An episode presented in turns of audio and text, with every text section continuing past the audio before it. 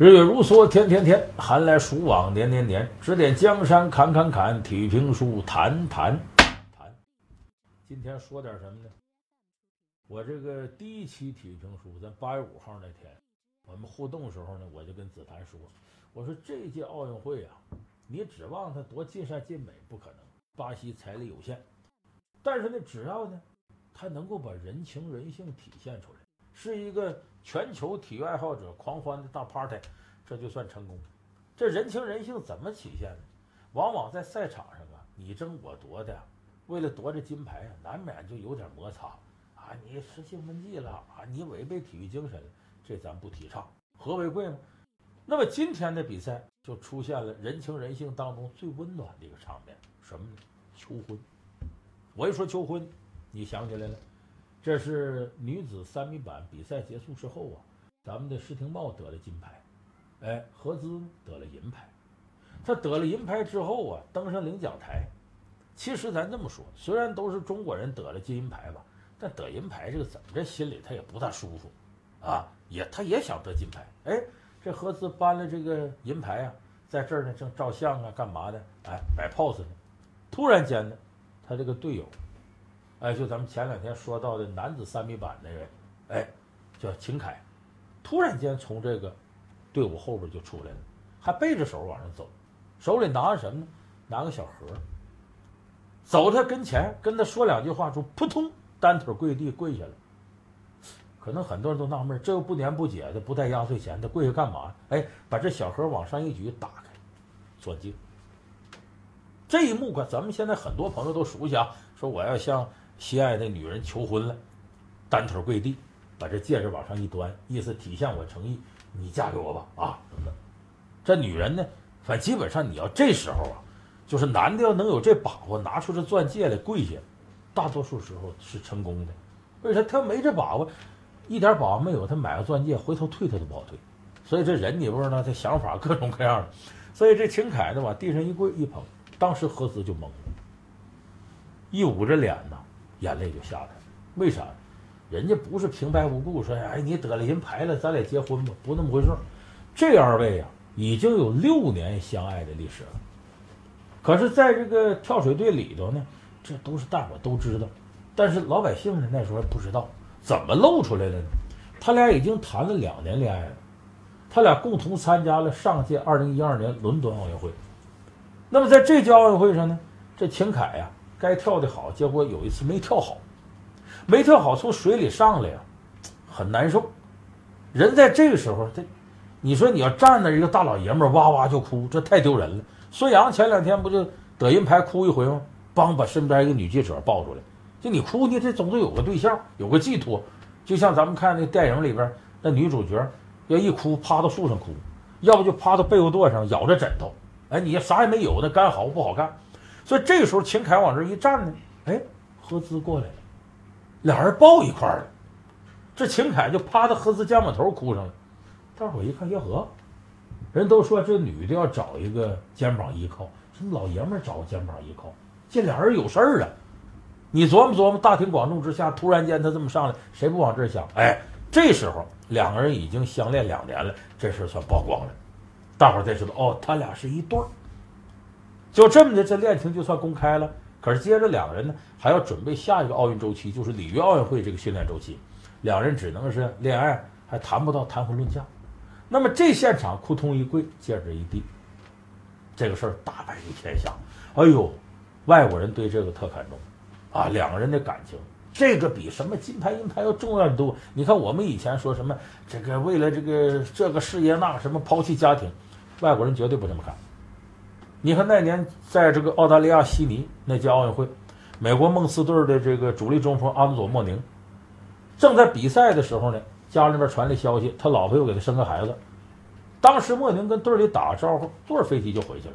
就前面这队里这么需要他，嗯，我家里第一位，你美国队得不得金牌能怎么的？哎，老外很推崇这个，家庭比什么都重要。所以这一幕呢，反而是外国人看这个嘁哩咔嚓长枪短炮一通拍。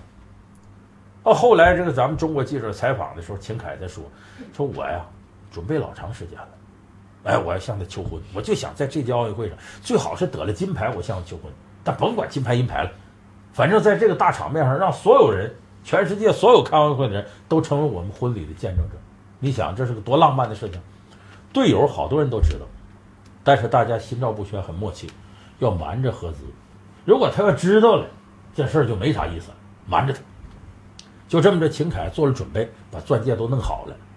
本来想呢，就他从水里出来，跳完了，擦他身上怎么着？这功夫他就过来求婚，因为原来上届奥运会不就是秦凯从水里出来，哎，趴他肩膀头哭上了，哎，他想用这个事儿啊，想想俩人以前那个甜蜜往事。可是运动员从水里一出来，咱都知道，前两天傅园慧从水里一出来，那记者马上跟上去了啊，你满意不满意啊？你什么什么？呼啦一帮人就围上了。因为中国金银牌同时都得了，结果这秦凯没挤上去，没抢上槽，说这第一方案就失败了。说第一方案失败，咱马上启动第二方案。为啥？你这一会儿颁奖了，都在领奖台上等着这些官员来给你呃挂金挂银的。这时候你横是不能记者都围上来吧？你得离着有距离。这时候秦凯准备好了，腾腾腾上，扑通单腿跪地，一下接着，这算是求婚成功了。这一幕是感动了现场和电视机前的所有人，为啥？咱人一辈子呀，你这时候事业成功，那时候失败，三穷三富过到老，起起落落，这是一辈子。可是你这些个工业，终究有过眼云烟的时候。哎，就过去我们听诗词里边也经常说：“青山相待，白云相爱，梦不到紫楼袍共黄金带。一茅斋，野花开，管甚虽家兴废与成败？单瓢陋巷，一乐哉。”哎。这种日子是人生根本的东西，就是你身边这个人谁能陪你白头到老？咱们现在都说满堂儿女还不如半路夫妻呢，何况根上就是原配的，原来有感情这个，所以这是人生最美好的终极的东西。它比金牌银牌所有的什么伟大工业，对于个人来讲都要实惠的多，都要亲切的多。所以很多人看了这个场面觉得很感动。因为咱们现实生活当中，你就每个女人啊，尤其女人啊，她对这个特在乎。你再比方说这结婚，很多人拍这个影集，你看一般男的在翻这影集，哎呀，这花这钱干啥？这女的一张一张看呢，觉得可舒服了。到影楼都是，影楼都能拿这招骗女的，他轻易骗不了男的。要说你来拍多少张，我就要十张，拍漂亮点。好，那行这么的，呃，我怕拍瞎了，我给你多拍点，然后你挑，你这就就要十张吗？剩下的你就拉倒。结果这摄影师气的咔嚓给你这卖力气拍，一拍拍出将近三四十张。这男的一看，咱就要十张，摘摘拉倒；女的不行，哪张都漂亮，哪张都是我青春记忆。这过多少年之后，最后三十张都要了，一张老多钱了。摄影楼都知道拿这个骗你钱，所以这女人对这个那心里头是特别特别在意的。你看，也有人拿这个糊弄事儿的。那个大鹏那个《屌丝男士》里拍了个画面，我一看这这事儿现实当中也有。这男的先到这个西餐厅，跟那服务生说：“我今晚我要求婚，注意啊。”你就说停电了，我俩一来吃差不多了，停电，一停电，漆黑，不一会儿歘灯亮了，我已经跪到地上把戒指拿出来，记住说配合我，配合我。这餐厅服务员说行行行，咱就这么干。到这儿俩人坐那儿点的法式大餐，挺贵的啊，好几千块钱，吃喝酒过三巡，菜过五味都差不多了。一挤过眼睛，这个是好，咵一拉闸停电了。过了有五分钟，觉得该准备差不多了吧？一打开灯，嗯。这服务生一看屋里没人了，趁停电之后，俩人跑单了，跑了。你这坑人不坑人？说这浪漫的事儿有时候也害人。反正今天呢，这一个事儿出来以后呢，很多人觉得咱们这届奥运会啊，哎呀，什么金牌银牌的，这人生能有这样的真挚感情很难得。就是我们现在九零后的运动员在这方面真有充分的认识。就还像我前两天体育评书里说的，就如果你的生活不快乐，那么你事业干得再好，它没有意义。但说实在的，这个理念呢，是这几年一点点在我们运动员里边扎下根的。在过去可不是这样，在过去你要敢公开场合啊，这些东西队里马上有人批评你。你应该为国争光，刻苦训练，心无杂念，怎么能有小资产阶级思想？噼里啪啦，各个大帽子都向你扣。这个以往咱们有过好多这个类似这样的事儿。你就咱我举个例子吧，乒乓球队，这是咱们国家一个金牌团队。啊，你看，很早的时候，就现在的国家体育总局副局长蔡振华，金牌教练嘛。蔡振华当年当运动员的时候，哎，他的夫人叫黄胜，那阵俩人谈恋爱。黄胜是个演员，当时队里头呢也有一对，蔡振那个施志浩和曹艳华，这两人现在是离婚了，原来他俩谈恋爱在一块儿。这么这两对儿呢在一起呢，队里就不让他们谈。这两对儿没办法，一到周末呀，成帮结伙的出去到外边喝个酒、吃个饭什么的，就压抑很长时间。就咱们这队里头，很多时候是对这个东西他不提倡的，这是。而队员，你挡不住，底下偷偷摸摸也谈。你包括后来咱们看，两千零四年雅典奥运会之前那个时候，不就出现过这个事儿吗？咱们当时队里的这个马林和河北队的白杨谈恋爱，这个王浩跟这个江苏队的范英谈恋爱。谈恋爱这事儿是俩人事儿，一个巴掌拍不响。可是队里当时不让谈恋爱，认为影响这个两千零四年雅典奥运会的备战。结果说你谈恋爱被发现处罚吧，这处罚都让人笑掉大牙。把这白杨退回河北队了，把这范英退回江苏队了，马林王浩没挨处分。那谈恋爱我就奇了怪了，都女追男，是男追女隔层山，女追男隔层山，那也不至于一个巴掌就能拍响啊。那无非是马林王浩奥运会要争金牌，而白杨范英俩人没这能力。你说这不可这，这等于是老太太吃柿子净挑软的捏，这哪行啊？所以这种处罚呀，当时也不令人服气。因为确实，我们那个年代很多时候就把这个参加奥运会这事儿就当做打仗，你给国家争荣誉，轻伤不下火线，咬牙切齿，就像我们极左年代似的，啊，这男的不能找女的，女的不能找男的，轻伤不下火线，重感冒也得上班，河水里漂着烂木头也得下去捞去，淹死都无所谓，这是国家财产，反正男女一谈恋爱就是腐蚀意志，这就资产阶级生活方式。你看咱们以前的电影里头。有不少类似的这种东西，那个我还记得，呃，拍那个《红色娘子军》，那时候是谢晋导演呢，呃，挑的演员，挑了祝希娟，哎，这当时看的大美女。那祝希娟呢，哎，她演这个呃里头那个吴琼花，这个有一幕戏呢，吴琼花和洪长青，就吴琼花呢是被这个共产党军队解救了，然后他就爱上了政委洪长青，这么一段戏。原来这作里写的呢，就是两个人呢在外边聊天啊，那眼神对眼神啊，虽然克制着，但是抑制不住的爱意。然后俩人在外边溜达，这时候旁边的音乐呀，哎呀，那个美呀，那软绵绵的，让人一听就想入非非。所以当时拍完这段戏呢，谢晋导演呢，包括这些呃大编剧一看呢，都觉得画面很美，不错。可是这段往上一送呢，咔嚓，剪了，不行，为啥？说这你革命年代，红炉年代怎么能谈恋爱呢？腐蚀我们这个呃革命者的意志，这不行啊！就把这段粗暴给剪下去了。当时呢，咱们的文联副主席夏衍啊，著名的编剧、文学家，夏衍看完之后说呢，剪去啊，没办法，审查就这么要不过不去。可是你能剪掉他俩这段爱情戏，你怎么能够剪掉吴琼花眼里火辣辣的热情呢？以及对爱情的渴望。假如你要感兴趣啊，包括当年看过《红色娘子军》这电影的，哎，你重新找出来，你琢磨琢磨他剪掉。你现在知道他剪掉，那你看前面他俩演的戏，你看祝希娟那眼神因为祝希娟本来眼睛就大，这谢晋怎么挑上的他呢？就是到这个学校里边，那是祝希娟还是学生，谢晋往前走，就听着屋里有俩人吵架，朱玉娟跟他同学吵起来了，往里一看，朱玉娟瞪眼睛在那吵，哎呦，这女孩这眼睛好。这眼睛有神，这眼睛有戏，这眼睛里有感情，这才把她挑上。所以你看那时候把这玩意儿很粗暴的就给剪下去，就是这就是一个时代问题。现在我们这个时代呢进步到这种情况，那原来当年拍戏你知道拍接吻的戏，现在的接吻戏大街小巷随便，当时可不行。七十年代末的时候呢，谢天导演拍个电影叫《甜蜜的事业》，很多朋友听过里头歌。甜蜜的种子，甜蜜的种子，无限好老。还有人听过那个？我们的生活充满阳光，这就于淑珍唱的。这里头呢，女主角李秀明，就后来孔雀公主那个漂亮。当时拍俩人接吻这戏，这一个戏拍一上午。为啥呢？这俩演员都不好意思，一说要接吻，脸腾先红了。完了，俩人使劲往一块凑，谢天。你往这中间来，对对对，我这个角度多少能借点位，嘴唇粘一下就行，我马上就过。就这一个戏，俩人你看说接吻戏，那看着跟俩僵尸往一块凑似的。你见过《生化危机》吗？他说玩这个，就差最后我单腿往前蹦着似的。所以拍完之后，谢天拿监视器一看，这镜头我怎么要？这等于这德库拉四百年惊情啊，跟吸血鬼似的。这段戏就没用。所以为什么这样？那个时候只要是公开场合露面的，甭管是影视作品呢，还是你搞什么活动，你个人代表的不是个人，你代表的集体。说白了，你往那一站，说这是我吗？不是我，这是我们。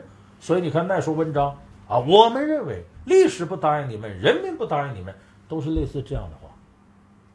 所以跟那个时代一比呢，咱现在那可开放多了，运动员有非常多的自我表达的空间。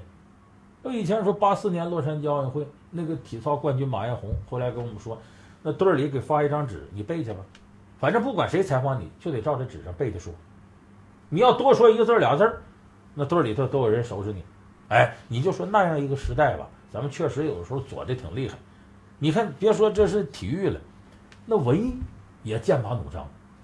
八三年春晚是咱们第一届春晚的时候，当时导演是黄一鹤，黄一鹤就觉得说我们这个呃主持人呢，你看有马季有姜昆，这搞笑都可以，说再配个主持人得配个女的，女的呢得漂亮点还得火。那八三年时候哪个演员最火呀？刘晓庆。那是刘晓庆演什么神秘大佛，哎呀老火了。当时说把刘晓庆找，结果一找刘晓庆，刘晓庆不同意来，说为啥呢？说我这几年呢，一到过年呢，就在外边拍戏，过年都不能陪我爸我妈过。你本来今天我想回四川老家陪爹妈过年，你看你这我去不了。最后这黄一鹤说：“哎呀，我求求你来吧，你最火，全国人民都等着你呢。”廖晓庆说：“那行，我去也行。我有啊，你这左胳膊太粗了，都不像样，可能挑着毛病。但是呢，从根上来讲，巴西人对日本人是有好感。为什么呢？现在日本人在世界各地。”在美国和巴西，日本人最多，尤其是在巴西。为什么会出现这情况呢？我们都知道，南美这些国家刚建国的时候地广人稀，所以希望全球各国家人到他们这移民。你看，南美是移民国家，他不是说我原来的种族是什么我排外，他不是谁来都行。巴西鲜明的移民文化。那当时日本呢？我们都知道，那么几个小岛子，人口都要爆炸了，所以这日本一看正合我意，所以很早的时候，一九零几年的时候。大规模的移民到了巴西，开始去的是什么？都是农民，为啥在那种地？而且确实把亚洲先进的农业文化呢传到了巴西。但日本人刚去的时候呢，抱团儿，哎，我们就这小团队，无非是我种地，我换个地方，今天种这家地，明天种那家地，所以没有觉得多孤独多思乡，他也不主动融入巴西社会。等到二战的时候，咱都知道，日本、德国和意大利邪恶轴心，轴心国，巴西也反对这个。所以那时候移民呢，短暂停了一下，但是当时在巴西移民已经有几十万了。所以有的人就奇怪说：“你看这二战呢，打到中国这块，日本、香港都沦陷了，可是跟香港隔江而望的澳门没事儿，日本人没打，这是什么原因？我们别忘了，巴西是葡萄牙的殖民地，说葡萄牙语，澳门当时也是葡萄牙的地盘。如果你日本敢把澳门攻陷了，葡萄牙的当局就说了，哼。”我们能说了算，在巴西呢。你敢把澳门攻陷，我就让巴西整你们日本移民，我看你敢不敢动。所以日本当时法西斯没敢动澳门，这和这个有直接原因。所以我说，这个大量的日本移民在巴西存在，所以现在为止，日本的这个日本裔的巴西人都有多少人呢？呃，占整个巴西总人口的百分之一，大概有一百六七十万之多。所以你看，包括咱北京都有那巴西烤肉店。你到巴西烤肉店会发现，他也卖寿司，卖这些东西，卖日本的东西。就在巴西国内的那些烤肉店和食品店里，好多地方都卖日本的东西。而且巴西人认为呢，日本人很精细，工作很努力，所以对日本人还是非常非常有好感。到现在这两个国家交流依然很多。我上次世界杯时候说体育评书的时候，我记着我就有一期标题叫“足球，巴西足球是日本足球的干爹”，这一点都不假。这巴西有好多人呢。作为规划加入日本队，你看咱们原来我记着有个中场组织者拉莫斯，日本人，后来是洛佩斯，巴西人，这些都加入了日本国家队，还有一些日本呢，呃，所幸青少年呢就在巴西培训，所以日本足球这些年能成长起来呢，和巴西是有直接关系的。包括你看那个时候，巴西的高手，职业高手，在这个职业生涯晚年到日本去，你看当年那什么这个季科啊，这些人，那巴西足球名宿。到日本去踢球去，所以日本足球你看绝对学巴西，就我玩脚下活弄特别细腻，就是他跟巴西之间这千丝万缕联系。就如果说你要说从这个足球角度来讲，那巴西真就是日本的干爹。这是绝对的。所以在这个民间往来上来看呢，巴西跟日本更近，啊，那头呢要讲抵触情绪上呢，巴西是最反对阿根廷的。所以咱这么一比，你就能看出，有的时候两个国家、两个民族啊，互相之间这有些剪不断理还乱的根源。但是我这么说，不等于说巴西呢，啊，就跟你好就怎么着，这都是你中有我，我中有你的事儿。主要原因是在于呢，巴西这个国家从建国开始，它就是大量的移民过来，它没有那么多壁垒。你你像我们国家，包括欧洲一些国家，就历史越悠久的越容易形成壁垒。那咱们可能就觉得非我族类，其心必异啊，谁跟我近的，谁跟我远的，历史上谁跟我怎么样？巴西没有这包袱，它没有多长时间历史，你都来吧，来了之后大家在这共同垦荒，共同什么呢？和平共处。所以你看这届为什么巴西这个里约奥运会的开幕式弄的呀？你觉得挺温暖什么的？他没那么些严格的条条框框，谁来都行，大家来只要在一块好好过都没有问题。所以我今天说巴西人他喜欢日本人，咱们中国可能很多人对日本人有意见。咱不要带着这样的民族情绪，哎，他自然有他的一种好处，而且从江湖上来讲呢，有这么个说法，说这个人缺了大德了，对谁都缺德，唯独他对你好，那好，你就不能轻易说他不是，这叫江湖。你看这个规则可能要放到正义感面前，好像不是那么太对，但是你搁到人与人交往上，有时候真那么事儿，这叫有恩报恩，有仇报仇，恩怨分明。所以这个事情呢。咱也不用想不开，是吧？因为此一时彼一时，这还是中国那句老话：萝卜青菜各有所爱。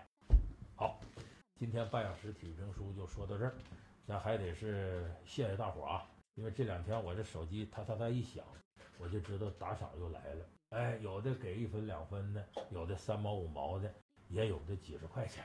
哎，这钱无所谓啊，谁也不能指着过日子。但一看到这，我心里挺暖和。为什么呢？这几天呢，我说的这些话题呀，很多朋友很喜欢。说我这个呢，在电视台呢，我听不着。电视台呢，不是互相吹捧，就遮遮掩掩。就你这里，我能听点实话。我谢谢大家对我的台。还那句话，您给个三百五百不嫌少，给个三块五块不嫌多啊！谢谢大家打赏。下面呢，就进入我们每天一个半小时的这个互动时间。这几天大家在这个大唐雷音寺微信公众号下边呢，还有我新浪微博下面。提了好多各种各样问题，我这里提示一下呢，呃，就打说我知道稍微多点吧，你也不能拿我当百度，我真没那两下子。有很多朋友提那话题呢，特别窄，说白了有些我真不知道，哎，就特冷的东西。其实您呢，打开百度一查就能查着，也没必要问我。还有的朋友提的话题呢，就是老梁你说说啥？比方说老梁你说说国际问题，我说啥国际问题？老梁你说说什么？我都不是从何说起，您提问题最好具体一点。而且呢，昨天紫檀在互动当中说那话很有道理。您可能您爱听我，人家听什么呢？无非是听我说点啊一些奇闻趣事啊。更主要的，我的观点，哎，说咱大伙思维哪不一样，互相取长补短，互相借鉴。所以咱提问题的时候呢，越具体越好。另外呢，泛社会话题呢，最好是大家普遍关注的。哎，不要是特别特别冷，因为特别冷，您把我难住，其实也不能算您本事，世上也没有这种绝对全才。好，咱们闲言少叙，下边时间宝贵，开始我们的互动。我们有请我的美女搭档紫檀闪亮登场。梁老师好，我又来了。啊，你明天就不来了？我明天就不来了，他给大家好好预告一下。盼到头了。明天谁来？您说说。明天明天来呢，我也不怎么愿意了。为啥？来的我紧张，私心太重，您这是？我紧张您紧张啥呀？那平常在家里看着他，我都紧张，何况在这儿对着镜头呢？明天梁嫂来啊，大家千万不要错过。这么多天，梁嫂只来一天是吗？对，我也请不动他。你请不动，我们帮你请啊！他还得在家给我干活呢，这衣服天天都谁洗，饭都谁做？梁嫂又贤惠又专业，就是主持又特别好。这样你请不动，我们大家帮你请。今天我想着正好趁着明天我出差这么一个契机，我们可以大家一起玩有一个游戏啊，就大家文化众筹一下，筹什么呢？就通过给您打赏的方式，如果我们超过十万的话，您想请谁来，我拿着这个众筹的钱，对吧？去给您请去，就是花钱把我请走，我去把大腕儿给您请来。大腕儿十万块钱能请来吗？搭上您的人情嘛。那我不行，我费点劲，我把王宝强请来。这个可以有爆炸性的头条啊！哎，呃，约定成约定呢，我们这个打赏钱再给您，对打打打赏打赏的，一块钱不嫌弃吧？这这上面，哎呀，这两天 攒不这个少了地，方啊，有不少到我们这个演播室来参观的。嗯一看这儿呢有点钱，人就往上搁。我就嗯想起这街上那要饭的，你要不在碗里先搁俩勾不来那些这东西就管用。这东西都是有套路的 对对对有。套哎，最近零零后的小朋友说喜欢看这个节目，但是一直有一个疑问，说你能不能帮我问问？我说问啥呀、说问问梁老师为啥没脖子？这这简直胡闹呢！零零后小朋友说美丽的脖子，好白呀、你。哎呀，你啥都能看见，眼睛够贼的。梁老师，我们很尊重你的。我根本不知道你。来，广告时间啊，哎呀，等会儿这扣还系不上呢，你看，记不上 慢慢这是。在家我媳妇给我系的，出来我姐都不会了。明天你把扣全敞着，梁嫂一个一个帮你在这现场直播系扣，怎么样？要不要看？这是什么节目？希望大家尊重我的隐私。哎哎，你给我啊记上，记上，记上。这活儿真帮您干不了啊！哎，呃，还是说些，我觉得大家最近很关注我们的节目，尤其是这个每天的流量咔咔往上涨。作为这个节目的一个成员，我也非常的开心。刚刚说的众筹不是开玩笑的，大家真的一个劲儿的给梁老师打赏，可以在我们的腾讯直播买鱼竿啊，买粑粑，买什么各种各样的什么飞机大东炮。这买这个是为把你熏走。还可以在我们大唐零零四的公众微信号下面也有一个二维码的扫描，对吧？那是梁老师你自己的本人的银行卡号，就直接对通通到您银行卡号上了啊。我的银行卡号是密密码。密码梁嫂 知道，啊、当然还有在我们蜻蜓 FM 下面都有各种各样的打赏方式啊。我就说了，我不是花钱请来的，但是我可以花钱被请走，这也算是我对您节目的贡献。就当我们花钱请个保安了。我只是占这个地儿啊，先给大家做热乎一点儿。后面真的希望有不停的嘉宾还会来。明天我出差，梁嫂来；二十一号我还出差，谁来呢？看您打赏的数量了。当然要感谢我们的视频合作伙伴腾讯视频 APP 以及我们的音频视频合作伙伴蜻蜓 FM、蜻蜓 FM、蜻蜓 FM。当然也要关注梁老师的新浪微博，还有大唐零零四的新浪微博。有任何的意见建议，也可以艾特我主持人紫檀的新浪微博。最近您粉丝多少了？上节目之前您数没数啊？我哪儿查得过来？我这数我基本十以内加减法特别多。所以您最近就您最近就查打赏的钱就够了，都是十以内加减法。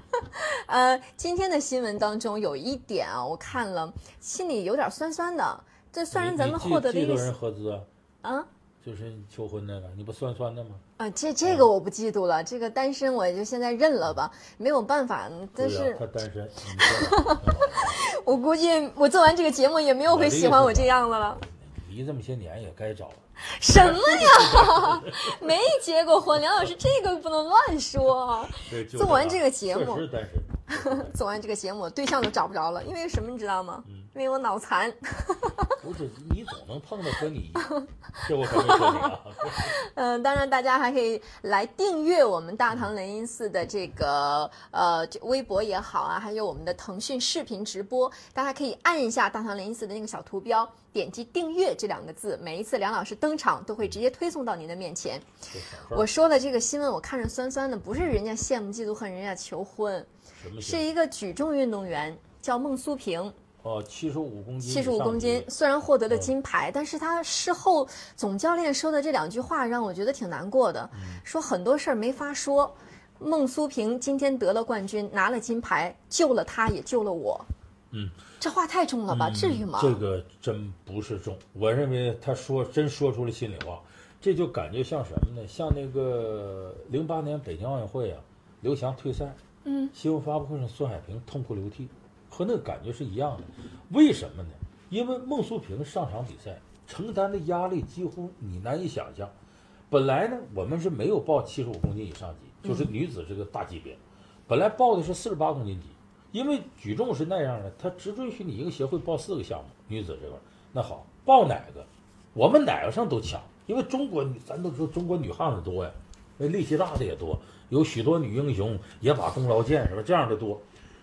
好，当时定是四十八公斤级的小将叫侯志慧，十九岁，练了也这挺多年了，也吃了很多苦，成绩在世界上是绝对领先的。最终也证明，四十八公斤级得了冠军的运动员成绩，照侯志慧差十公斤，很大差距。可是呢，一想到这侯志慧呢，第一次参加奥运会，是经验问题啊，再一个他确实有几个对手对他多少形成点威胁，就他也有把握，但是对方有威胁。正好这时候传来消息了，俄罗斯举重队全体禁赛，都不能来，因为这个兴奋剂的问题。俄罗斯有一个七十五公斤以上级的高手叫卡什利娜，一直和我们的孟苏平啊不相上下，你赢我，我赢你，较着劲。哎，只要这卡什利娜不来，这块牌子手拿把攥就是我们的。所以一比较呢，说这两个一比较，哪个更把握呢？七十五公斤以上级还是四十八公斤？哦，七十五公斤以上。好，举重队在已经名单都公布的情况下，就离大概开赛还剩下三四天的时候，因为我们也说那时候俄罗斯举重队被彻底处罚了。这个消息就我们当时都拿到了奥运会的队员名单，四十八公斤级侯志慧，白纸黑字都写着呢。突然间换换成孟素平，我们都知道这是举重队啊，说不好听投机。一看人家没来，咱这更有把握，咱赶紧换。换归换，把侯志慧坑了。对呀、本来他有七成以上把握得金牌，人家都准备好了，空了，就跟白练差不多了。所以你说这孩子倒霉不倒霉？哎，他是坑了他了。你以为孟素平和他教练好受吗？为什么换你呢？认为你这块金牌百分之百，你肯定能拿着。你说万一有个闪失，可咋办？而且啥事儿都可能有个万一。是你我们也知道，那你是前两天我们讲男子六十二公斤级的陈立军，他的成绩在世界是最好的，一点问题都没有，一抓腿抽筋儿了。对，这是你看当时陈立军的，的表情，那个感受这太遗憾了。太难受了。所以说这比赛上场是我有实力，可以想，我非得得，嗯我一旦不得，你想孟苏平回来怎么办？他教练回来怎么办？不敢想啊，都啊。这个时候呢，这种压力已经超过了他对金牌的渴望。为什么？他很多举重运动员家里都很困难，他对金牌非常渴望。我得了这块金牌，我个人经济翻身了，我能把家里都拉起来。可能家都在农村，都很穷的，什么都指着这个一次比赛呢，他是渴望。可是对运动员来说，这种压力一定会超过他对金牌的这种渴望。就他觉得我不能丢，原来是我要得，这回是我千万不能输。咱们都知道，最好的运动员能做到想赢不怕输。想赢怕输，你的压力就大了。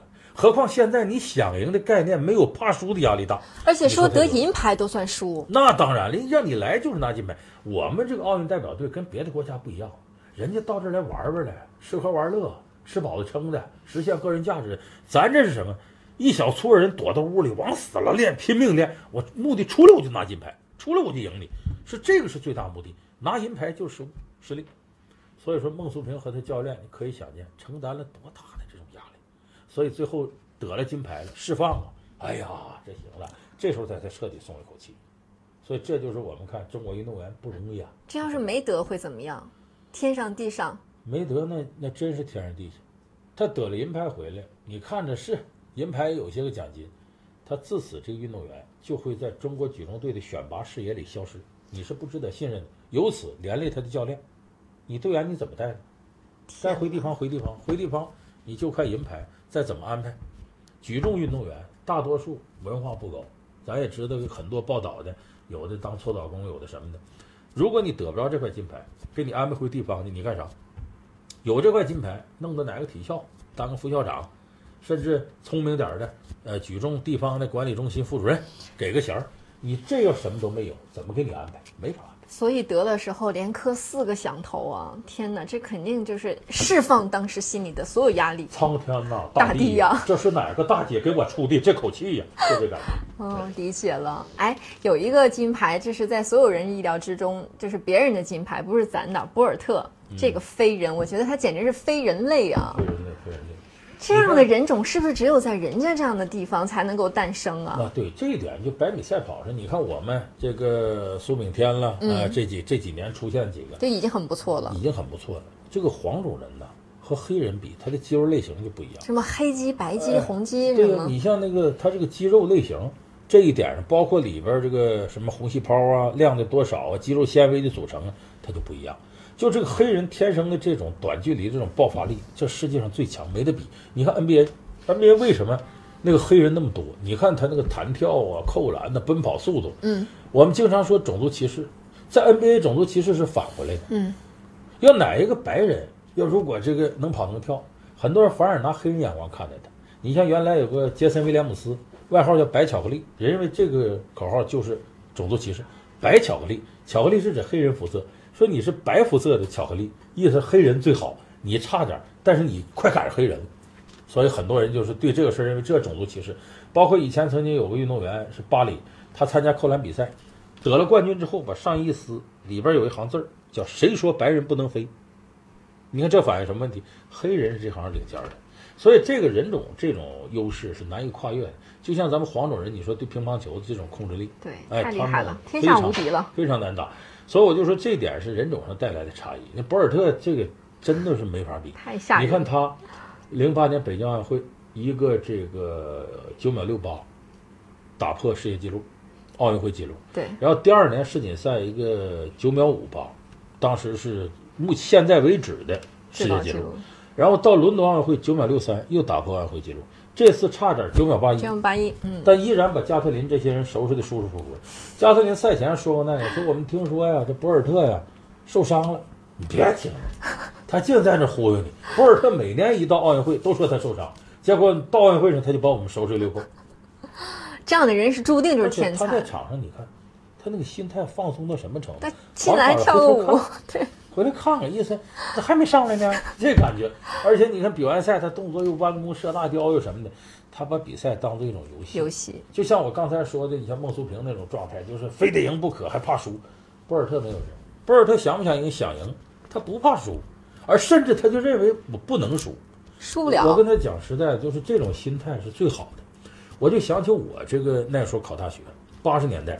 千军万马过独木桥，那个本科很难考。你这么聪明，考大学肯定没问题。我不说，我当时一天呢，别人学十个小时，我一天学两三个小时，打球都打疯了。说当时我的老师就说：“说梁永达，你这要考不上，你怎么办？”我当时那时候就是，那是我真实心态。我说我从来没想到考上，肯定能考上。结果我最后呢，我也没达到我们老师的一个要求，没考到什么重点大学去。哎，但是我这母校，我依然为他很骄傲啊。这是，就是那个时候我的心态是什么？就觉得我不可能考上。所以我学什么东西没有什么压力，其实以我当时那种努力，好像本科都不应该考上，考个专科不错了。可是我当时心态好，学什么东西记得特别快，所以也最后也是当地人接受的唱白并作的。这是苏州评弹，苏州评弹和评书呢，其实都是在讲故事，不同就是艺术形式，你用什么样的方式来展示出来。反正你要讲说，肯定是北方评书这方面更加严谨，也更加规范。嗯，年轻人越来越少欣赏得了评书、评弹这样的艺术了。呃，我跟那个零零后其实还问我，还问让我问一个问题，说如果梁老师可以换一种形式，不以评书的形式，或者您不穿这一身这样的行头，他会更容易接受您。的观点，你所说的话不穿啊，不是不穿这身啊，对你能不能换换造型呢？很多人都希望这样。那个我我这样衣服也快穿没了。这个过两天啊，临近结尾那两天，我就换点时髦的新潮的。有的人说看你那个微博里发的，你平常也不都穿这个？对呀，那这不夏天吗？穿这也热吗？我有时候短裤 T 恤，我在平常生活当中都穿这个。你看像冬春秋，基本上都是我在镜头里穿啥，生活当中就穿啥。每年呢，赶到像两会啊、十七大呀，我要出来评论，穿西装系领带。你还会系领带的？西装系领带，为什么我这个穿西装没问题？我肩宽，我能把它挺起来。嗯，哎，这没问题。因为大家喜欢呢，就换呗。年轻人，互联网时代，大家喜欢您穿的稍微时尚一点啊。这个可以接。胖点我也不能像刚才那小丫头似的，我我露露腰，露腰露肚脐儿我露腰，大伙儿一看挺好。游泳池不用带救生圈了，一圈儿这疼。嗯，呃，有一位朋友在这都急了啊，他说：“毒评的就不能说说主持人紫檀呃主持人杨帆吗？主持人杨帆最近怎么了？他是我好朋友，他最近有有有啥事儿？主持越战越勇那个对呀，他是来自一个最大的城市铁岭。铁岭，杨帆。咱东北人这些年也不容易，有过一场大病，现在是反正，呃，熬过来了。我也说他大难不死，必有后福。您都知道这事儿，您都知道。但是他是原来呢在辽台，后来从辽台到了参加比赛，中央三套这么出来的，嗯，也是吃了不少苦。而且他的风格呀，呃，在这个中央三套呢，呃，和小尼呀和那些人不太一样，属于比较能耍得开的。但是我们也知道，中央台有时候你得高大上。呃，所以有的机会不见得是他的，我是希望这孩子能将来越来越好。说实在的，我倒觉得他要是早一点投到网络里头，可能他的特长会得到更好发挥。在中央台不见得是他最好一种选择。嗯，前两天我还问他，我说你不想投到网络了吗？他说现在啊，放弃这一这这个地儿有点可惜。那是人就大伙记住一点，你原来获得的东西，你要认为成功，这东西越大，你越难抛舍。对，你抛舍之后，你觉得舍不得，你对未来还又没有信心。但是舍得舍得，你不舍是得不到的。嗯，你决心下的越大，可能收获就越大。但是人到了一定年龄，杨帆今年也得有三十二三。嗯，差不多了，嗯，也都是结婚呐、生孩子这个年龄了，他一旦有房贷压力，他就得保本儿，嗯，就是我暂时不敢冒险。在中国，为什么说现在城市发展对年轻人不利呢？有句话，一套房消灭一个中产阶级。就你说你这个付房贷，咱们都说说俩人呢，呃，得勇于这个搏击创业去。你俩人要都创业去，就出现问题。比方说。咱俩挣着钱还房贷，觉得没事儿。可其中有一个人一创业不挣钱了，另一个人得把房贷都担负起来，再加上日常花销，捉襟见肘。所以有时候这种啊，让最敢于冒险年龄时代的年轻人不敢动，这对中国发展是不利的。所以现在这高房价，在一定程度来说是扼杀中国社会的活力。嗯，我觉得越战越勇收视率越来越高，也证明了他现在的这种风格被大家越来越接受啊。杨帆主持的非常好，非常好。哪那么些高大上？玩儿呗，玩儿嘛。继续支持杨帆啊！好，九零后哈尔滨的朋友，让您谈谈恩克里、恩里克对巴萨的贡献。哎，这个太过庞大，这个话题。巴萨那种体系啊，在严格意义上说，你换哪个教练，我觉得问题都不大，因为他青训体系会源源不断提供队员。至于说他当教练的时候，你比方引进某个东西，或者说是改变这个成人队的一些打法。那个东西你换一个教练，他也不见得就差到哪儿去。嗯，巴萨成功的最大要素是他的青训体系、人才培养的这种过程。你至于说教练说我赶不上瓜迪奥拉，呃，我错过了另外一名教练，你这么大个俱乐部，早晚会有名帅来的。所以我一直不觉得哪个教练会对哪个球队产生绝对天翻地覆的变化，尤其俱乐部队、国家队可不是。国家队教练特别重要，为什么呢？我们说这个联赛呀，它就好比一个正规医院。这个杯赛就好比野战军，就我说这什么意思呢？野战军，你是打这种临时的杯赛，世界杯、欧洲杯，可能突然来一个，哪怕江湖游医都是，就能给你解决临时的问题。场上发现不对，马上就能弄。比方说像米卢这样的，带俱乐部队没啥成绩，可是带国家队带哪个哪个好，这就属于那种散兵游勇式的野路子的。但是联赛不是，联赛这教练呢，他得是一个考虑特别周详的，从青训体系上来的队员，基本功的培养。上场队员的分配，谁打主力，谁打替补，帮助俱乐部完善这个阵容，怎么引进外援，等等等等。他这时候就像正规医院里的三甲医院的主治医师。嗯，所以但凡一个啊思路特别多变的，今天一下，明天一下，他很难在一个俱乐部队里头有长久的建树，对这俱乐部产生深远的影响。要是这种类型教练，那适合去执教国家队。去打这种杯赛，所以这个教练真是一个很大的学问。世界上没有绝对糟的教练，也没有绝对好的教练。你像穆里尼奥啊，像什么这个安切洛蒂呀、希丁克呀、斯科拉里呀，你发现如此优秀的教练，也是此一时彼一时，他也面临你怎么用他、水土服不服的问题。所以没有绝对的一流的教练。任何一个教练如果到一个合适的俱乐部、合适的一种配备，他可能发挥都不错。但是你要是优秀教练到一个不合适的地方，完蛋。就像我说，希丁克厉害不厉害？你来执教中国队试试，一样的，一样不好使是吗？嗯，我们的朋友最好把问题提的具体一点啊。如果是很个人的问题，不太适合在公众平台说的，可以私信，在微博私信梁宏达老师啊。有一个朋友说，来自河北九零后的，他说想问问您，为什么现在的女生越来越开放？梁老师不是女生，我是 女生。为什么女生越来越开放？您觉得这个？那是因为社会越来越开放，人越来越宽容。以前我们比方说，我上学那时候，就我哪个女同学敢穿超短裙，了得吗？那老师家长天塌下来了。就穿我这身的话，那简直大逆不道。这腿一米一。你是这么好的条件不展示出来，你不白瞎了吗？所以得允许人家桌子撤了，去绽放他自己。你站起来，站起来看看。这桌这桌子撤了，不是我要求把桌子撤了。这这桌子离我腿所以我说他老远了，老远也行也行，可以，你就当截肢了就完了。老王老师，我很尊重你，我根本不知道你尊重。他这这个社会不断进步的一种反应。呃，你说可能说现在女孩为什么越来越开放啊？我估计您是一个不太自信的男孩。假如说这个你要很自信的话，女孩开放对你有什么坏处呢？没大胆的坏处。追呀、对呀、这个女孩开放，你感觉到恐惧，哇，怎么会这样？她把你吓。着了。哎，你比方说，你说，哎呦，说你这个这女孩很性感，她在你面前就可以东扭西扭，顿时你就害怕了，你觉得你自己接纳不了她的性感，所以这里头说害怕女孩开放，往往是自己不自信。能坦然接受女孩开放，既是时代的自信，也是个人的一种自信。说实话，你是不是羡慕我们这个时代？嗯是是得羡慕这时代。现现在我这这糖尿病药比过去好多了，那能不羡慕这时代吗？嗯，好，来继续抽一个我们在微博和大唐联谊寺公众平台上留的话题。这个谈谈完河北九五后，老梁谈谈直隶省与河北省同根同源，为什么现在河北省地位远不如直隶省，以及河北的发展状况？谁说河北省地位远不如直隶省？因为这俩没法比呀、而且直隶也不是过去的绝对河北啊，直隶包括过去河北，但直隶还包括山东一部分，呃，甚至辽东一部分、河南一部分。在过去，直隶省是个什么概念呢？这个满清时期啊，原来有八大总督，直隶总督是这里头政治地位最高的。当然，他说有钱，他不如两江总督，不如这个这个啊这个闽浙总督。但这位置为什么重要？你可以想见，环绕京畿，当时的首都北京，它周围着，而且直隶总督府是在保定，这一点一直影响到后来河北。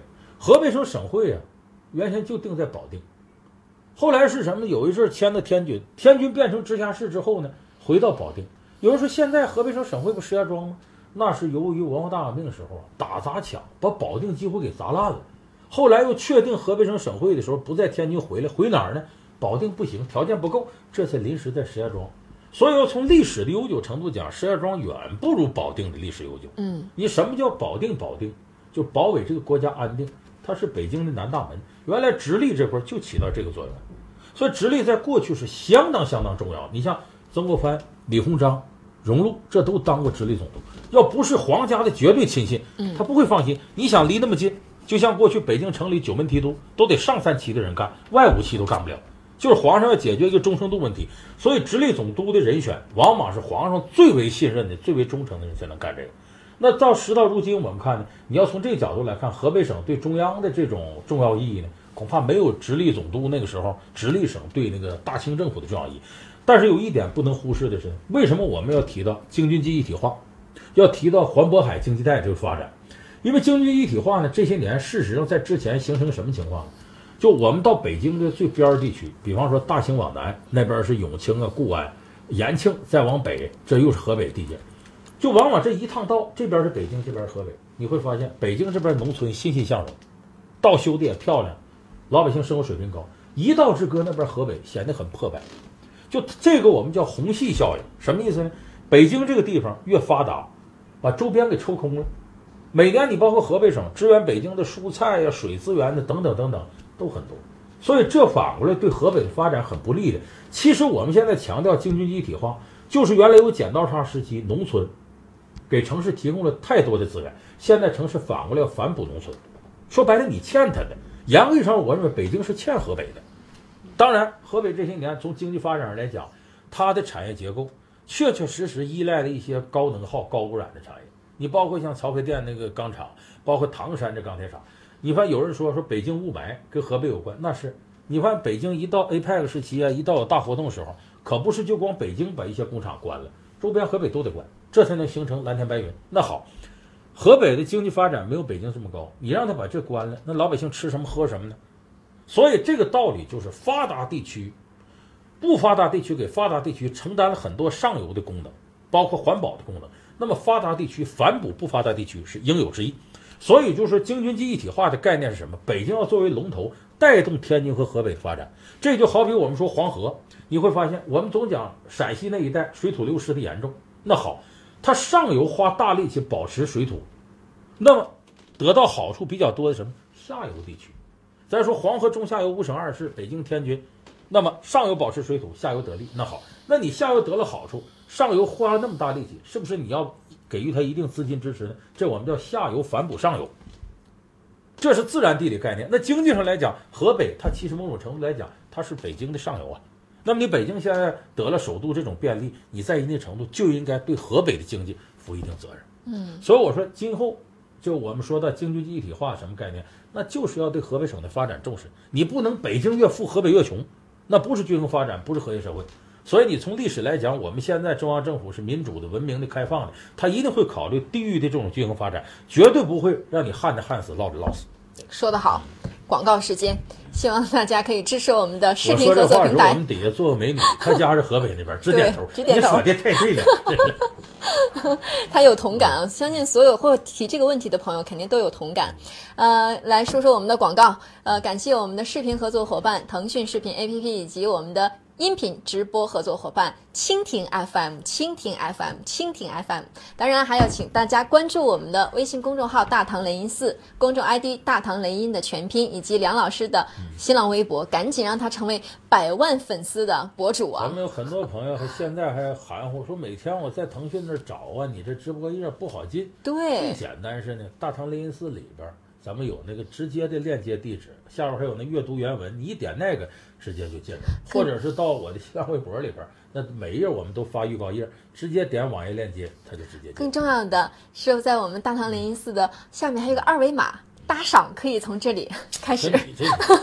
你这就钻钱眼儿里去。我跟你说，这两天还说有人朋友问有人朋友问子涵，我怎么给你打赏？我就把你的二维码发发过去了，这我还得倒贴一块、两块的、三块、五块的，都不嫌多。你这叫颗粒归仓，快收快打快藏，不让鬼子抢走一粒粮。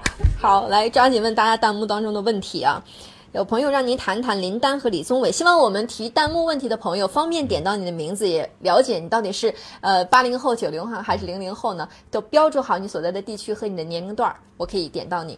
这个林丹、李宗伟啊，这两天顺风顺水的往上走，而且在进入八强之后呢，他们还能够有一天的休息。两个人，一个人三十四，一个人三十三。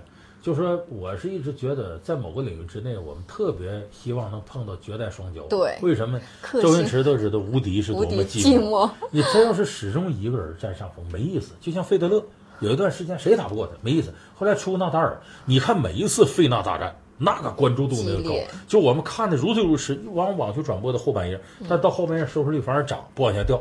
就我们都希望看到势均力敌的比赛。那么一万幸有李宗伟，如果没有李宗伟啊，我估计林丹挺不到现在。林丹觉得总有一个人对他地位是个威胁，而且有这么一个人，他觉得有劲儿，否则他扫遍了之后啊，谁也打不过我。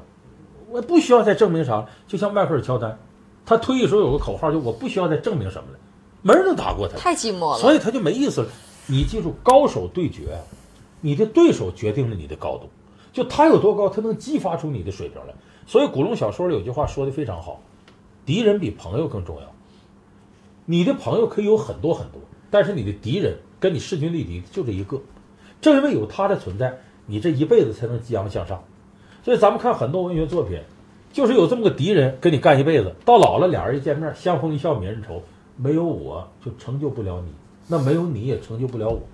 你看，我象棋老师王东北虎王家良，他有个一辈子敌人，广东的魔术杨冠霖，这俩人斗了一辈子，俩老头儿最后到晚年还互相说呢，呀，这个杨冠霖这怎么怎么样啊？到这广东我看老杨梁说，哎呀，这个王家良这个人啦、怎么的？他俩斗一辈子，南洋北王，成就一代的象棋大师，这么两个人，就有这么一个敌人，你要特别珍惜。林丹原来的敌人是陶菲克，陶菲克往前小球啊、搓球什么都特别细腻，但陶菲克呢，他的职业生涯不是那么太长，很快他就退了。林丹有那么一段时间也曾经迷茫过。李宗伟崛起之后，林丹觉得有劲儿了，我总算能碰到一个跟我打的人。尽管他俩打呢，职业生涯总成绩呢，林丹是要占上风的。可是说这一场比赛单打是你打李宗伟，你保赢吗？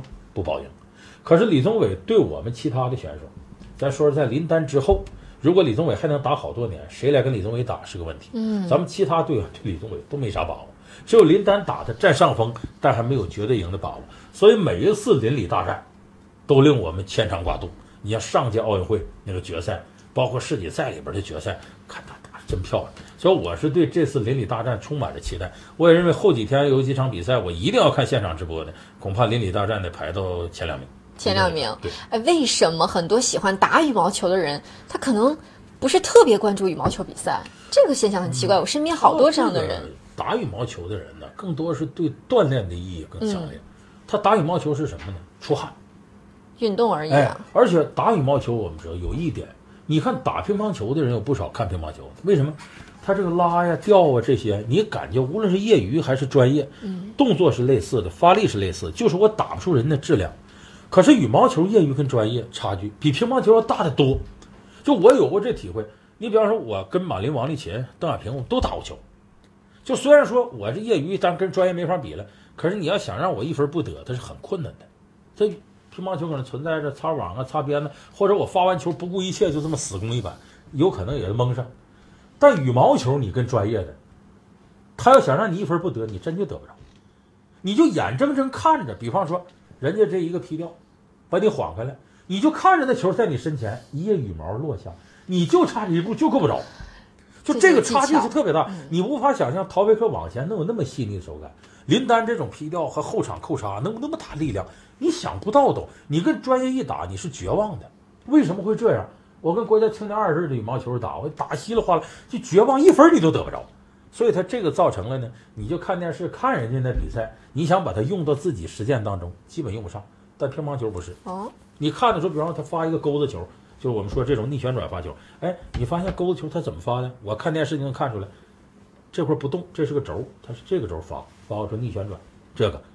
但羽毛球你看，说他怎么往前劈掉的，怎么掉后场的，看不明白。到你你根本不会使，所以这个是造成很多打羽毛球的人不看羽毛球一个重要原因，学不着啥在里边，专业业余差距太大。这是要靠手感一点点去练的。呃，这样您先抽一个这样的问题，然后我再看看弹幕当中的大家的话题。好多的话题有点重复，大家可以回看我们的节目。不是我不帮你发问啊，不要浪费大多大家的呃、这时间。个是六零后，我可以帮你看六零后说说华语乐坛，罗大佑、李宗盛，什么歌词风格，黄沾、林夕、方文山，哎，这个打手背了。原来我就对这个有研究。研究流行音乐啊我。给大伙儿说一件事儿吧，就罗大佑、李宗盛啊。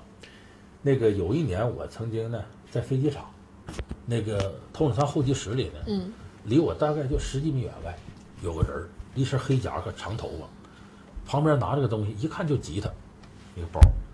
我当时一看呢，我心里有种冲动，我说这个人的歌啊，曾经在好多我学生时代的寂寞的夜晚陪我走过，听他歌也听哭过，想跟他聊聊。但是这个人现在我们已经是很熟悉了，但那时候还不熟。我说这是九几年，但后来一想，你说自己这快三十了，矜持点儿，还追啥星？没上。这人谁呢？齐秦。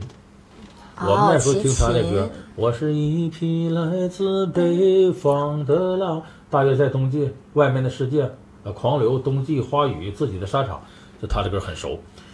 我后来回来我就想，我说这个齐秦呢，我看到他想过去没过去，我矜持了一下。那么有没有这么一个歌者，能让我放掉所有矜持上去跟他聊呢？有，这个人就是罗大佑罗大佑，或者李宗盛。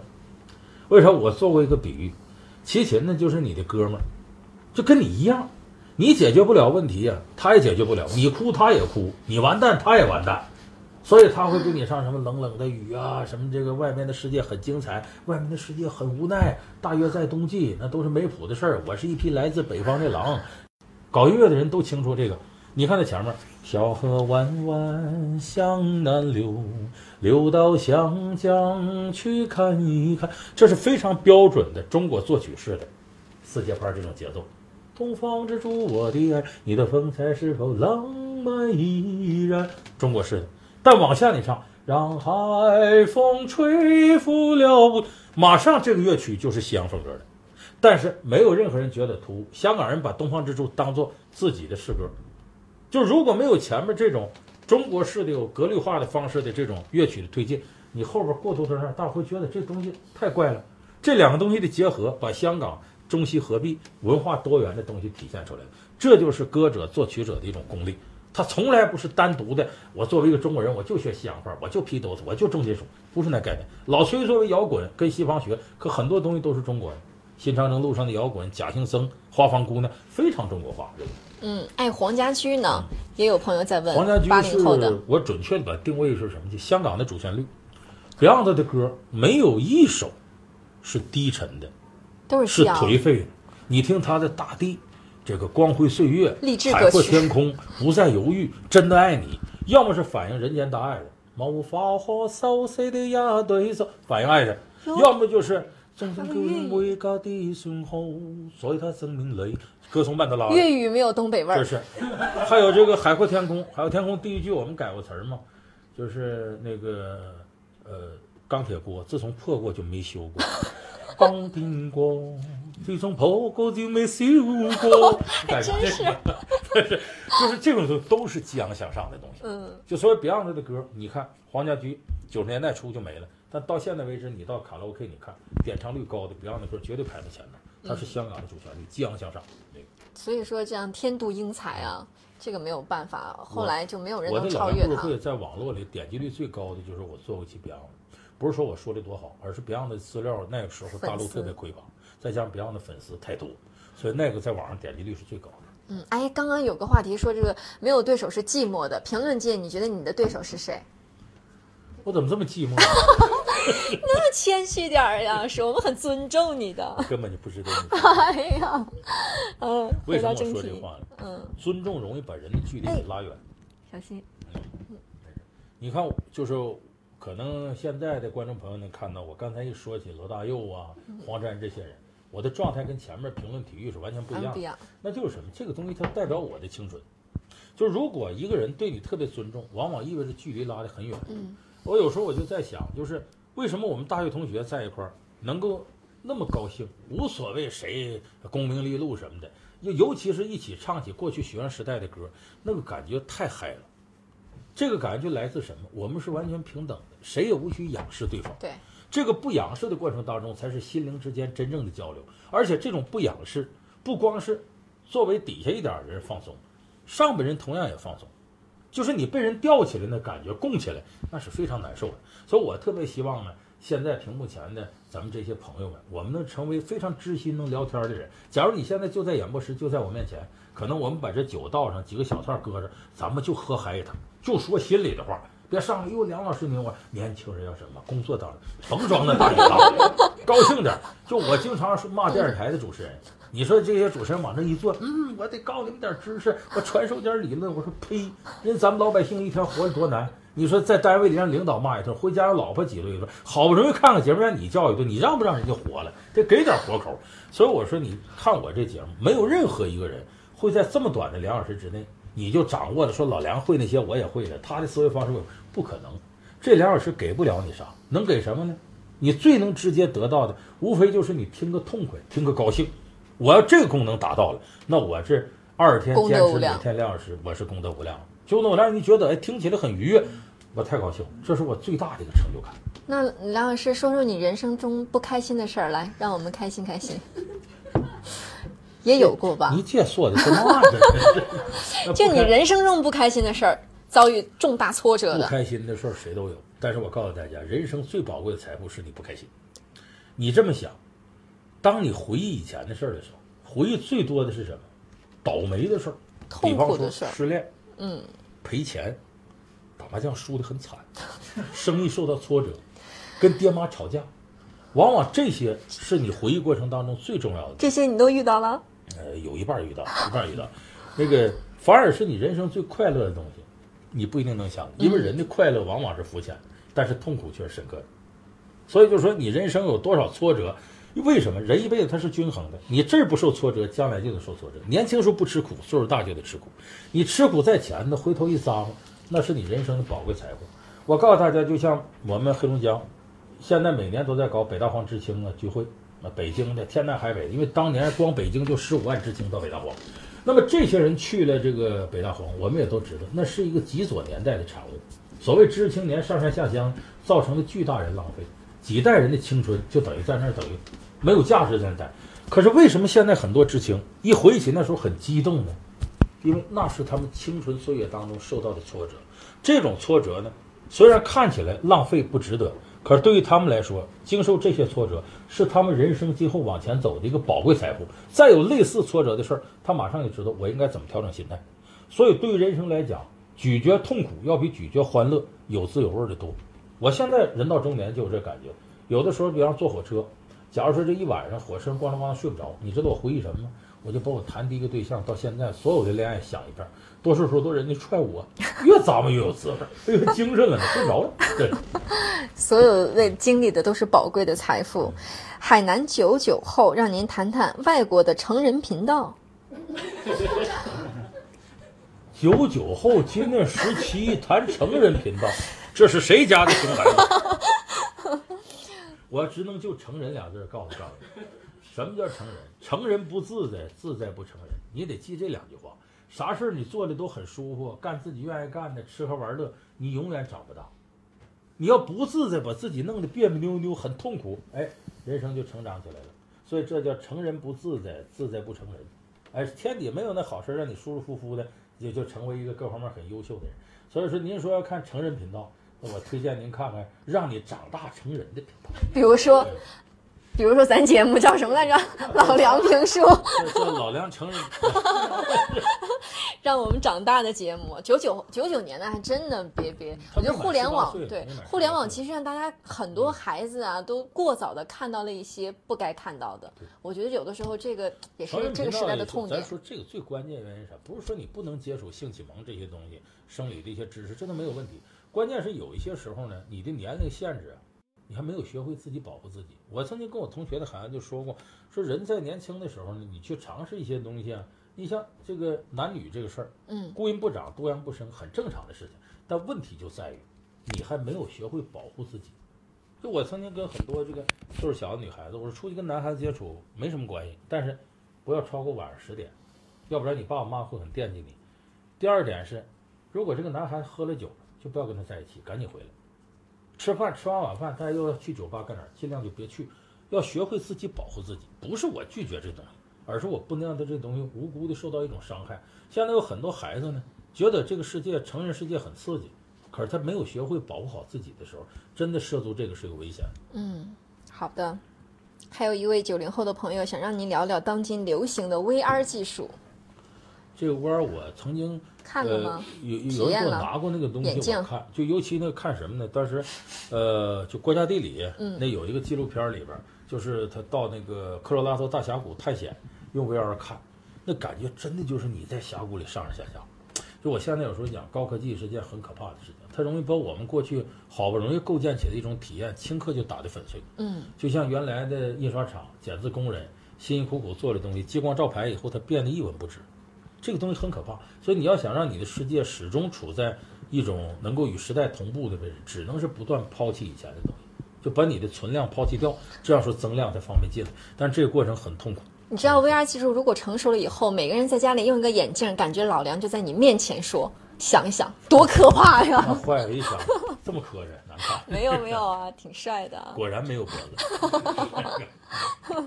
嗯，还有一位朋友让您聊聊窦文涛、梁文道，估计是锵锵的忠实观众。就是一个。哎，你怎么不上锵锵三人行啊？我觉得您很适合。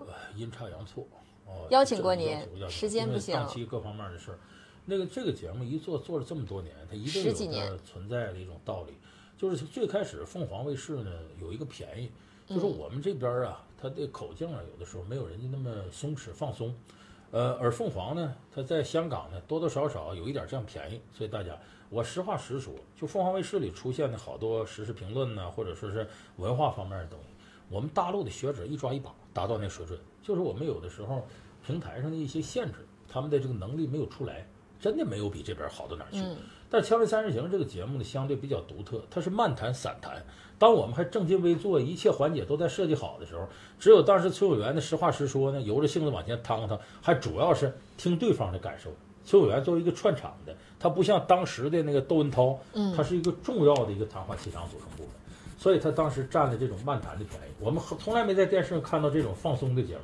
所以当时他获得了很高声誉，等后来他在发展过程当中，他的话题呢，呃，不断的触及一些很敏感的东西。对，所以我们有时候在生活当中很难接受接触到这些东西。好，他有，你就愿意看他，而且他越做越松弛，越做那气场呢，让你越舒服。所以，而且这中国这电视，你记住一点，不要怕收视率低，你坚持做的十年二十年，中国人有的是什么样烂节目都有人看，都有人捧，就怕你挺不住，这是。所以就是说，几个人在那对着骂街嘛，你把那几个人都骂死了，你就是艺术家，就那个道理。这是。好，有朋友说子檀，你怎么今天竟选些鸡毛蒜皮的小事儿？我觉得九零后或零零后年轻的朋友遇到的事儿，应该也是他们人生的困惑，不能算是鸡毛蒜皮的小事儿。这个不，所有的事儿都不是鸡毛蒜皮小事，可能有的人已经经历过了。哎，五之砒霜，耳之蜜糖；对对吾之蜜糖，耳之砒霜。就说我们有时候这个选问题啊，也很难讲。你比方我讲的太大了，医疗教育，你会觉得，哎，这太宏观了，这又不是体育。我一说体育，保准弹幕有人说，哎呀，好不容易一个半小时，那就奥运那半小时还没说够，这东西众口难调。好大家体谅体谅。这会儿我说这，你要不感兴趣啊，正好这时候上厕所，回来就轮到感兴，我成厕所了。好，有一个朋友问问说，也是一位九零后啊，他要聊聊鬼谷子。鬼谷子这个人呢，我这么跟你讲，这中国古代这些奇人你难说。你知道鬼谷子，咱大伙儿知道他，说他有四个徒弟，孙膑、庞涓、苏秦、张仪。对，看过《芈月传》都知道，苏秦、张仪什么人，居然鬼谷子的徒弟，这个人很了不起。而且鬼谷子呢，呃，首先是算卦这行的祖师爷，算卦这行祖师爷供鬼谷子。在你绝想不到鬼谷子还是哪行的祖师爷？眼镜，眼镜这行祖师爷是鬼谷子。真的啊哎，就是做眼镜的这个，如果你讲规矩的，后院供老祖宗，拜鬼谷子。所以有些很多这类外事来源挺有意思。你像中国过去开妓院的，古祖师爷谁？上拜管仲，下拜梁红玉。梁红玉好理解呀、官妓，他家里头出事儿了，完了男的发配女的呢就当官妓。后来碰上韩世忠了，说你这出身清白，我给你赎身。两口子这才有黄田荡劫杀金兀术，梁红玉擂鼓震金山，巾帼英雄，封神出身嘛，拜他正常。为什么开局要拜管仲呢？管仲齐国的宰相，大伙儿都知道，山东临淄。当时呢，派管仲往北打，打孤竹国，打下之后呢，屠城把男的杀了，裸了一堆女的。再往北打，这些女的你也不能扔啊，跟着走吧，跟着部队就走。在外头打的时间太长了，说这些女的干什么活呢？作为奴隶，给洗洗涮涮、缝缝补补吧。可是我们也知道，军队里头男的多，一出征四五个月，都有生理需要，怎么办？管仲说：“这样吧，这都有一些军里的女奴，你们找她去。完了别白找人家，你们手头有军饷，多少给两。后来再回来的时候呢，把这些女奴隶分配给王公贵胄，还剩下一堆，怎么办？就在这个齐国都城临淄的南边，弄上帐篷房子，这些女的在那儿生活，干嘛呢？缝缝补补，洗洗涮涮。哎，有些退伍的兵呢，原来和这某个女的有染，老情人来找，完事儿以后也给钱，所以后来这地方呢就成了中国最早的妓院。要没有管仲照顾这些人，要都给杀了，这事儿也没有了。所以开妓院呢，上供管仲，下供梁红，这都是学问。不要以为这是糟粕，这里头有中国古典。就是我以前故事会里说过，你以为青楼是妓院吗？青楼是青楼，妓院是妓院，不是一回事儿。而且妓院都有头等班子、二等班的，好多细腻的事儿。你认为这地方藏污纳垢，它恰恰是解读中国封建社会一个非常重要的横切面。你想想，蔡锷小凤仙的事儿发生在哪儿？妓院。哎，什么侯方域、李香君的事儿发生在哪儿？妓院。李师师、宋江的事儿发生在哪儿？这是解读中国社会一个非常好的横断面，就看你用什么样的心态来对待它。所以鲁迅先生讲嘛，一部书呢，这道学家看见了人啊，什么这个学家那个，每个人看问题的角度不一样，这是个东西都是有价值的。嗯这位朋友，紫檀，你大爷的，刷一万遍了。您刷这问题我不能问，如果你不想再看上梁老师坐在这儿，我可以帮你问。呃，咱们有的这个观众朋友是，因为国有国法，家有家规，在平台上咱得守一点规矩。有些话题呀、明显的是我们大众很难接受的，或者是我们口径上不方便说的一些东西，希望各位理解啊。嗯，好，来抽取一个我们的留言问题。老梁，我是四川的，我们这边有一位名气很大的中国现代评书脱口秀开山鼻祖李伯清，不知你听说过没有？他为什么没有赵本山、郭德纲、周立波红？这个问题困扰我十多年了。我是八零后，看到困扰的十多年了。这个李伯清能耐大不大？大。但是您说这个中国现代评书脱口秀开山鼻祖，这个也大，他还没到这个高度。李伯清为什么没有这个赵本山、周立波、郭德纲火？郭德纲说的是普通话，带点儿这个京剧，呃口味儿。周立波呢有上海口音，但谁都能听懂。赵本山东北话，大家也都能听懂。可是李伯清呢是四川的方言。我到成都看李伯清，那是山崩地裂，真火。火，而且能耐好不好？好，在台上嬉笑怒骂的都是四川的味儿啊！这个两天我看见有个女娃儿，我说为啥子不看我的评书啊？人家耍朋友在！哎呀，这台上那色香味俱全，能耐确实大。我很喜欢李伯清的评书艺术，他的散打评书。什么叫散打评书？就是说散着来胡说八道，其实是把你扣的死死的。李伯清是很有能耐的，他为什么没火过这节？就是这个。我们这行话讲叫不过口，就你说这东西外省人不明白。嗯，这个说口这东西怕三样，叫广场小孩听不懂。你记住，就这个人在广场上人声嘈杂，在广场上唱歌响，那就是青藏高。你那边再嘈杂，一声给你盖过去，带响气的，这没事可是说口，你在这说呢啊，有一天来什么，那边嗡嗡一嗡，大家听不清了。广场是最忌讳的，不适合使说口。所以李伯清先生东西都在茶馆里。广场第二个小孩儿，你这正说的这个挺嗨呢，底下有小孩儿啊哭了，把你全搅和了。小孩一哭，大人就一看，哎呦宝贝儿，旁边看谁家熊孩子？完了，你台上说什么都听不懂了是吗？第三个听不懂，你这一说话底下人不明白。有句话八点开火什么意思呢？我得知道底下人是哪儿的人，你的口音是什么？因为我到上海去说，我要是一嘴东北话不行，哎，我在广州说，我一嘴西安话也不行。所以这个东西叫广场小孩听不懂，听不懂行话叫不过口，不过口你很难火。你为什么？你看春晚都是北方的曲艺演员在台上演小品，南方来了他说的话你真不明白。有一年有一个四川小品，你要是四川都知道，一上台来我了个耙耳朵，耙耳朵，耙耳朵什么？四川当地话怕老婆，北方人不知道啊。你说耙耳朵，北方人不知道什么意思？方言的，所以这就方言很难打破这个。如果李伯清先生呢能够改普通话。但是改普通话，它的味道就没了。有很多时候方言不可代替，就是就方言的丰富性。你比方说我们东北的话，有一句话叫嘚瑟，这大伙肯定都知道。你说你在普通话里找一个能取代嘚瑟的，你找不着。就他那么准，那么生动，以至于他无可替代。到现在嘚瑟快成普通话了。还比方说忽悠，你原来就是我小时候忽悠就东北话，现在一下子变成了大众可以用。就你发现这个很形象。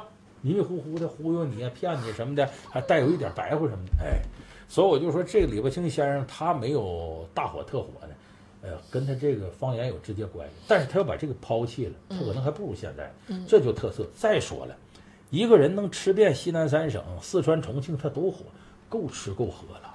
别想着整个宇宙都是你的，人家李伯清先生过得非常自在。现在成都整个足球联队。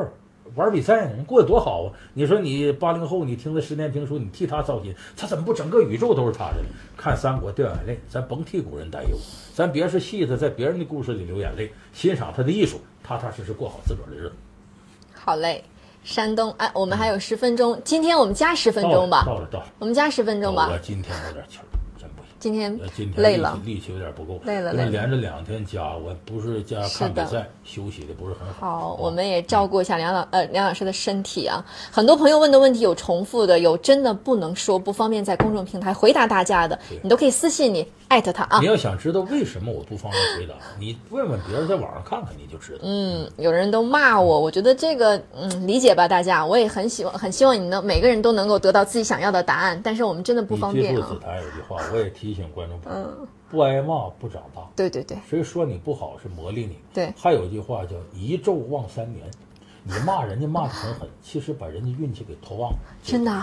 杀人一万，自损三千。你骂人的时候，损失最大是你。咱比方说，我指着镜头，我骂你个，你们这些啊，你注意看我这手指头指你吧，可这仨手指头指着我，受最大危害的是我，所以咱轻易压压火，不要轻易的去伤害任何一个人。对吧？咱这样，咱日子与人方便，与己方便，人家轻松，你才轻松。看我也轻松，所以我们加十分钟，好不好？梁老师今天咱少加点，少加点。嗯，收个广告。我希望大，我是希望大家都能够得到自己想要的答案呢。先说一下我们的广告，谢谢我们的合作平台腾讯视频 APP 以及我们的音频。